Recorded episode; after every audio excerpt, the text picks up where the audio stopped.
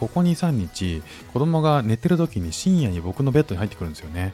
でそうすると、えー、まあ、1人ならまだしも、1人釣られてもう1人入ってきたりとかするんで、そうするとね、スペース的に全然もう寝心地が良くないんで、仕方なく子供部屋の子供のベッドに寝ることになってるんですよね。で、その結果、肩がここ数日バキバキに痛い、ね、そんなフック船長でございます。イラストに挑戦したり、歌を歌ったり、英語学習のことだったり、海外生活で面白いと感じた日本との文化や価値観の違い、そこから感じた、えー、日本のすごいところなんかをお話ししております。えー、日本にいた時に、まだ東京にいた頃にですね、えっ、ー、と、横浜のアンパンマンミュージアムっていうのがあって、えー、そこに行ったんですね、子供連れて。で、まあ、子供がもうアンパンマンが本当に大好きで、えー、一時期シンガポールに来る前に妻の実家に、え、3ヶ月間生活してたんですけどその時に甥っ子の、え、アンパンマンのパン工場ジャムおじさんのパン工場っていうおもちゃがあって、えそれがね大好きで本当はシンガポールに来るときにそれを持ってきたかったんですけど、えー、その甥っ子にね、ダメって言われたんで、まあ残念ながらね、持ってくることができなかったんですが、まあそのぐらいね、あの非常にアンパンマンが大好き。で、そのミュージアムに行ったときに、ふとポス見たポスター、えー、入り口のところにですね、パン屋さんがあったんですね。で、アンパンマンの顔とか、えー、なんかこういろんなキャラクターの顔を模したパンが売ってて、まあ子供には、ファンにはもうたまらないんですよね。で、えー、そこでですね、えーと、ふた見たポスターが、えー、衝撃的だったんですよ。アンパンマンとジャムおじさん。この2つの顔が並んでたんですけど、上に2つなんですよね。もう作りが一緒と言っても過言ではない。これドッペルゲンガーなんじゃないかというぐらい、えー、これはね、衝撃を覚えました。ジャムおじさんも、えこれは衝撃だったんじゃないかな、アンパンマンと出会った時にね。いやこれまで実は本当気づかなかったんですよ。えっ、ー、と、アンパンマンの白髪を、えっ、ー、と、白髪をアンパンマンにまぶして、えー、髭を生やせて、えー、コック帽をかぶらせただけでジャムおじさんになるんですよね。いやーもうほんと衝撃で、アンパンマンは確か卵の状態でこの星に来た。で、えー、それが、ま、そして生まれたのがアンパンマンで、ジャムおじさんが、はそこで、えー、会ってるわけですね。まあそこでどんだけの衝撃をかあの感じたのでしょう。思い巡らせちゃったんですよね。自分の顔と瓜二つのそれに対して特別な感情特別な気持ちを抱かない方がおかしいって思っちゃいますよね相当な思い入れを感じていたんだと思うんですよ。ね、それ以降、えー、自然にね、えーと、ストーリーに出てくるアンパンマン号とか、アンパンマン型の気球とかね、いろいろなね、え、007、007の映画よろしく様々なね、ハイテクマシンが登場するわけなんですけど、その全てがジャムおじさんが設計開発を手掛けてると。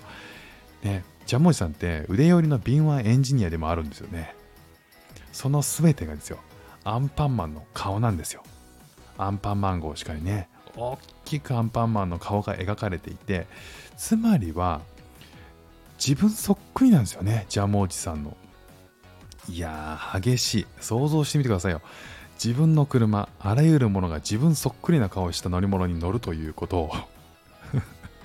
波の精神力じゃないですよね。自分の顔をした車に乗るっていうね。いや、ただね、考えていくと、いや、これね、ある意味、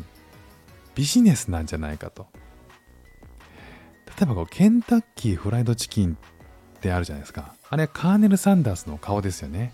カーネルさんのあの顔は、えー、実は世間に知れば知るほど認知が高まって、えー、ケンタッキーフライドチキンが食べたくなるっていう、つまり販売に影響する、これはマーケティングの手法ですよね。自分の顔それを看板にすることっていうのはこれは全くもってこうビジネス上当然の戦略なんじゃないか勝手に考えたわけですよ。なかなかやるなじゃあもじさんっていう風になってきましてですね。頑張ってるじゃないかと。でアンパンマンが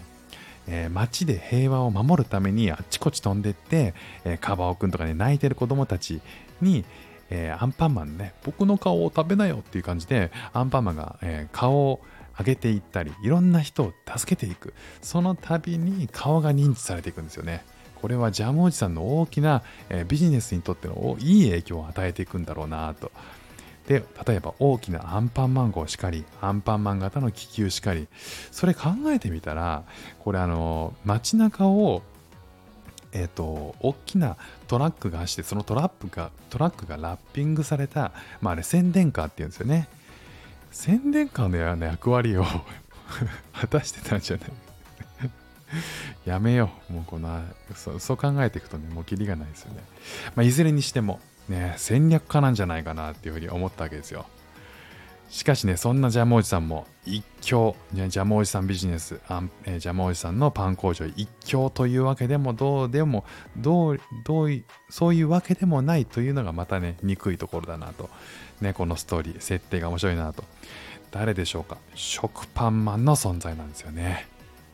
食パンマン。ね、えっ、ー、と、アンパンマンと一緒にバイキンマンを退治したりとかする役割として非常に重要なポジションなんですけど、実はね、えー、食パンマンっていうのはトースト山っていうところに工場を持ってるんですよ。パン工場。でしかも食パンマンが作ってるそのパン工場で作ってるのは食パンのみなんですよね。一方ジャムおじさんっていうのはあんパンも売るしカレーパンマンでおなじみのカレーパンも売るし、ね、クリームクリームパンナちゃんでおなじみのクリームパンもね売って相当豊富なバリエーションを持ってるんですよね。だからこう食パンマンは食パン1本でいくけど、ジャムおじさんは、え、豊富なバリエーションで戦略をして立てていると。全然違うんですね、やり方がね。ジャムおじさんっていうのも街で、え、パンを配ってるんですけど、食パンマンも実は街で配っている。かつ、食パンマンはね、こう、カバオくんの、ね、小学校におろしてたりするんですよね。だからこう、えっ、ー、と、食パンマンからすると、小学校って大口顧客というふうにも考えられるわけですよね。じゃあジャムおじさんってどこに？っていうことなんですけど少なくとも食パンマンは小学校ではなくだけではなく街で売ってたりとかするっていうことでジャムおじさんも実は街で売ってる。そうするとあれ？と。ジャムおじさんも食パンマンもどっちも街で売ってるんですよね、まあ、そうすると自然と心配になってくるのが顧客がかぶること。いやそう考えるとジャムおじさんと食パンマンって実はバチバチなんじゃないかな。アンパンマンと食パンマンがピンチになった時助けて助けるのはジャムおじさんが助けるのは決まってアンパンマンですよね。でアンパンマンの顔を復活させることによって結果的に食パンマンが助かっているっていうね。食パンマンには一切触れていないんじゃないかとジャムおじさんね。なんでか。それもそのはずですよね。ジャムおじさんは食パンを作っていないからなんですよね。いや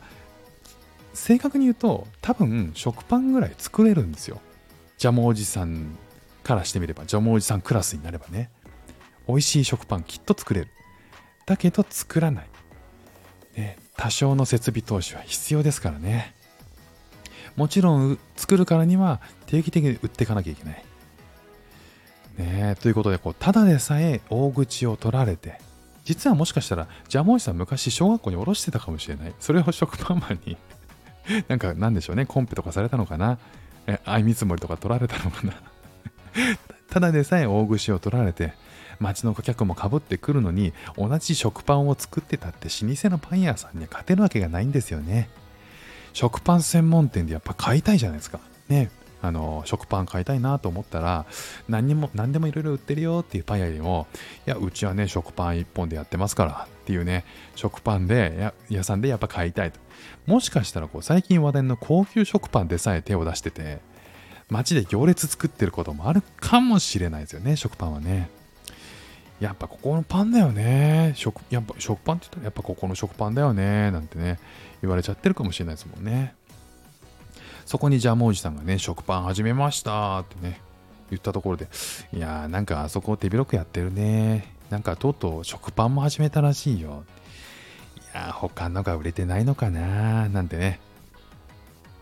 そんな風に言われちゃったりするのも嫌だから、だから食パンにはタッチしてないのかなってね、そういう戦略をとっているんだろうなということを、えー、妄想に妄想を重ねていろいろ考えてしまったまあそれよりもね自分との顔と瓜二つの看板商品と言えるアンパンにね力を全力投球するっていうのはまあ至極当然のこととも言えるわけですよね。じゃあもうおじさん本当にね実はめちゃめちゃ頑張ってんだなというふうに 思ったっていうお話です。ねあのアンパンマンとジャムおじさんの顔が瓜二つというのは、えー、もしご存知ない方いたらね、えー、一度比べてみてはいかがでしょうか。ということで今日も聴いていただきましてありがとうございました。フック船長でした。ではまた。